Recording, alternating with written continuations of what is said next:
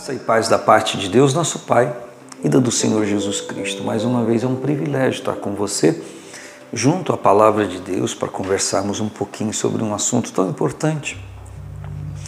Como eu disse no último dia que ministrei aqui, na quinta-feira passada, falando sobre sabedoria, sobre inteligência, falando sobre coisas que às vezes nos dedicamos tanto e nos omitimos a outras. Eu falei do contraposto é, da, da, da, questão natural é, em relação à espiritual e a Bíblia ela, ela é específica em dizer aqui no capítulo 3 de Tiago, fazendo contrastes entre a sabedoria humana e a, e a, a sabedoria que vem do alto. É interessante que quando Tiago faz uma análise comparativa entre a sabedoria humana e a que vem do alto, ele fala sobre é, aspectos que levam a pessoa a, agir de uma maneira que é, se opõe ao que Deus e ao propósito que Deus envia a sua sabedoria. Na verdade, o sentimento, o que envolve as emoções, o espírito da pessoa, o propósito da pessoa, quando demonstra isso? Falando sobre esse oposto, ele diz no versículo 17 que eu concluí quinta-feira com esse versículo. Porém, a sabedoria que vem do alto é primeiramente pura, depois pacífica, moderada, tratável, cheia de misericórdia e de bons frutos, sem parcialidade, sem hipocrisia. Então, o que a Bíblia está fornecendo para mim são elementos que caracterizam a sabedoria que vem do alto. Que se eu, no pressuposto de dizer que tenho a sabedoria que vem do alto, demonstro características que são contrárias a essa sabedoria divina, então eu estou enganando a mim mesmo. Eu estou dizendo que tenho algo, que estou sendo ministrado por algo, mas o que se vê, o que se percebe, o que se analisa são características de uma outra questão, de algo totalmente oposto. Não de outra questão, mas é algo totalmente oposto.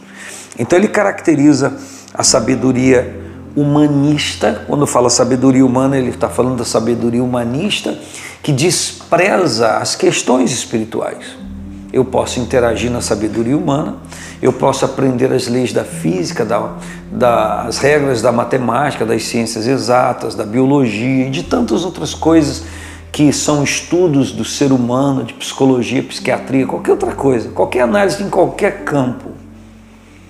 Mas se eu interagir e levar e conduzir a minha vida somente por isso, desprezando ou desconsiderando, ou nem levando em consideração, nem analisando aquilo que vem de Deus para a minha vida, eu vou cair numa cilada, eu vou enveredar, é, como muitas pessoas parece que ficam alienadas, se concentram naquilo que fazem aquilo ali e ignoram o restante.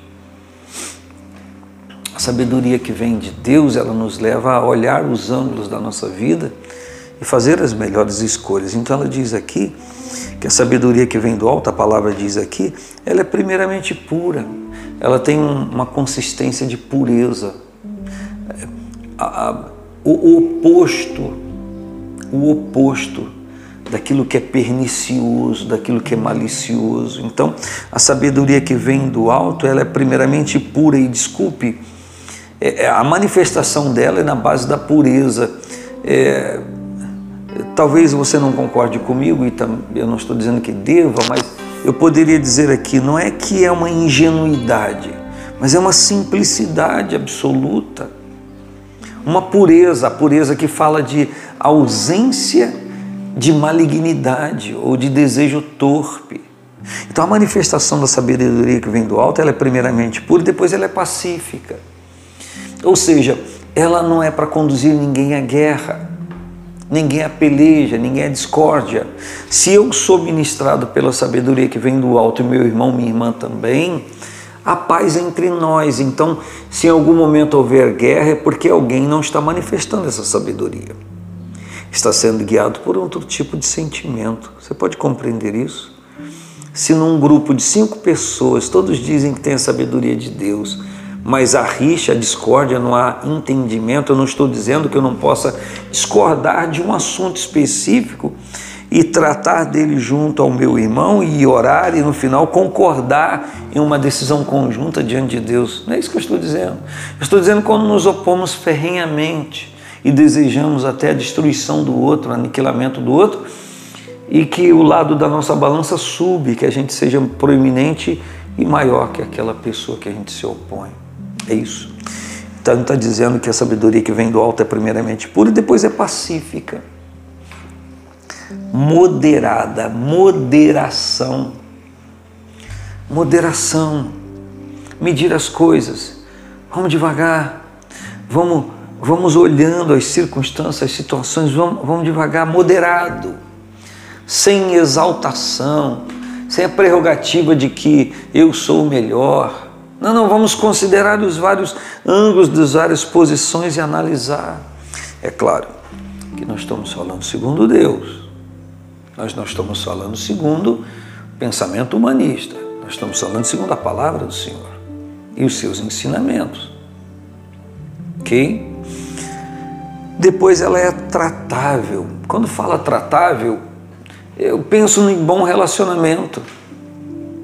A Bíblia diz que Paulo falou para Timóteo que ele deveria ser exemplo dos fiéis no trato. No trato a gente poderia pensar empenhando a palavra e cumprir, mas no combinar, nos ajustar no dia a dia. Então a palavra tratável ela pode sim ser oriunda de trato, de manter um, um comportamento equilibrado, de, de sim, sim, não, não, como diz Tiago, mas tratável também no sentido de condescender com aquele que precisa de ajuda e de mão estendida. Diz que ela é cheia de misericórdia. Sabedoria que vem do alto é cheia de misericórdia. O problema de, quando se fala de misericórdia é a pessoa que ouve achar que todo mundo tem que ter misericórdia com ela e deveria ter sido usado misericórdia para com ela, mas ela não usa dessa misericórdia para com as pessoas. Jesus disse no Sermão no Monte: Bem-aventurados misericordiosos, porque eles alcançarão misericórdia. E às vezes nós levamos a nossa vida querendo que todo mundo seja misericordioso com a gente, mas a gente não é com ninguém. Então, segundo essa lei de Cristo, se eu não sou misericordioso com ninguém, eu não vou ter misericórdia de ninguém. E se algum dia tiver, é para que eu analise e passe aquilo para frente. Essa é a sabedoria que vem do alto. Faz de mim e de você pessoas misericordiosas, que olha a dificuldade alheia e quando pode ajuda, ou condescende ou se coloca na situação da pessoa. Sabedoria que vem do alto é cheia de misericórdia, cheia, cheia. Quer dizer que nenhuma atitude fomentada por essa sabedoria, baseada nessa sabedoria que vem do alto, deixa de ter um ingrediente da misericórdia. A misericórdia enche a vida dessa pessoa. Cheia de misericórdia e cheia de bons frutos resultados. Não é uma coisa teorizada, teologizada, racionalizada. Não, é uma coisa prática, cheia de bons frutos. Os frutos aparecem. Como o próprio Tiago diz aqui, você tem fé? Então demonstra através das suas obras a fé que você diz ter. Ah, não, eu tenho a sabedoria que vem do alto. Então mostra através das suas obras a sabedoria que, que vem do alto que você diz ter. Porque é impossível que alguém que tenha sabedoria do alto não frutifique. E se alguém diz que tem e não frutifica, está se enganando. Ninguém consegue esterilizar a sabedoria que vem do alto. Ou tem ou não tem. Talvez essa frase deveria ser guardada. Ninguém consegue esterilizar a sabedoria que vem do alto. Ela vai frutificar sem parcialidade. Isso aqui é meu amiguinho, aqui, isso aqui, papai, sem parcialidade. Imparcial. Analisa as coisas pela verdade. e sem hipocrisia. Não fala uma coisa e vive outra. O problema é eu analisar meu irmão e achar que ele fala uma coisa e vive outra. E eu não analisar a mim. A questão aqui é eu querer julgar a todo mundo e achar que eu sempre sou ofendido e tenho motivos para estar do jeito que estou e achar que todo mundo é culpado e não analisar a mim próprio e não mudar de vida. Um dos princípios da sabedoria que vem do alto é ministrar a mim a verdade da minha realidade. Um grande abraço. Paz do Senhor Jesus.